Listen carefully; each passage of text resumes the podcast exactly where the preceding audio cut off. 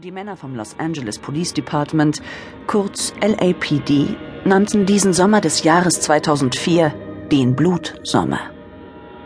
Die Presse war als erste auf diesen Namen gekommen und die Einsatzkräfte hatten ihn weiterverwendet, denn er passte sehr gut. Blutsommer 2004. Ein brutaler Killer hatte diesem Sommer seinen blutigen Stempel aufgeprägt. Die Ermittler hatten diesen Psychopathen noch immer nicht geschnappt und wie es aussah, hatte er soeben wieder zugeschlagen. Los Angeles, dachte Detective Brooks, statt der Engel. Brooks verzog das Gesicht. Er wusste beim besten Willen nicht, was dieser verkommene, oberflächliche, kranke, abartige Haufen Schmutz von einer Stadt mit Engeln zu tun haben könnte. Dazu fehlte Brooks seit Jahren die Fantasie. Himmlische Zustände herrschten hier nicht. Ganz im Gegenteil. Brooks war seit 20 Jahren beim LAPD und hatte in seiner Karriere schon einiges gesehen. Schlimme Dinge, albtraumhafte Bilder, hunderte von Opfern. Brooks fragte sich oft, warum er überhaupt noch hier war, warum er nicht endlich verschwand.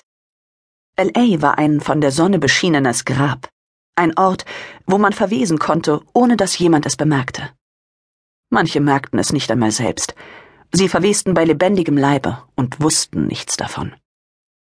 Fast 18 Millionen Einwohner lebten im Großraum Los Angeles, dem riesigen Moloch, der sich Jahr für Jahr einen Kilometer weiter in die Wüste fraß, bis er irgendwann Las Vegas erreichen würde und zwei verfluchte Städte endlich verschmolzen wären.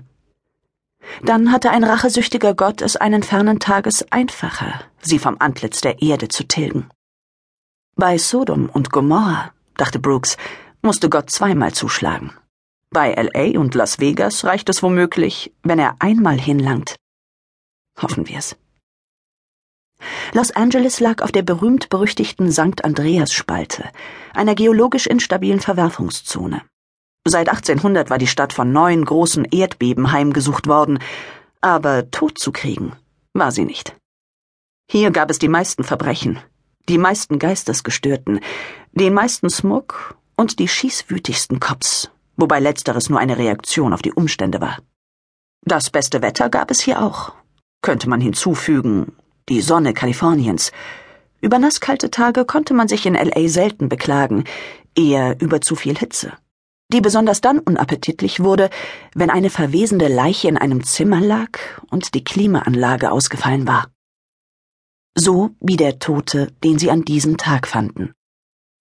Brooks hatte vor einer Viertelstunde den Anruf erhalten, und gemeinsam mit fünf Officers des LAPD hatte er die Tür des großen Hauses aufgebrochen. Warum ist es hier so dunkel? fragte er nun. Die Strahlen starker Taschenlampen zuckten durch den Eingangsflur, tasteten sich durch die Dunkelheit, während die Männer jede Sekunde darauf gefasst waren, auf etwas Furchtbares, Abscheuliches zu stoßen. Jemand hat die Sicherung rausgerissen, deshalb geht auch die Klimaanlage nicht. Einer der Officers zuckte die Schultern. Vorher hat er noch die Jalousien runtergelassen.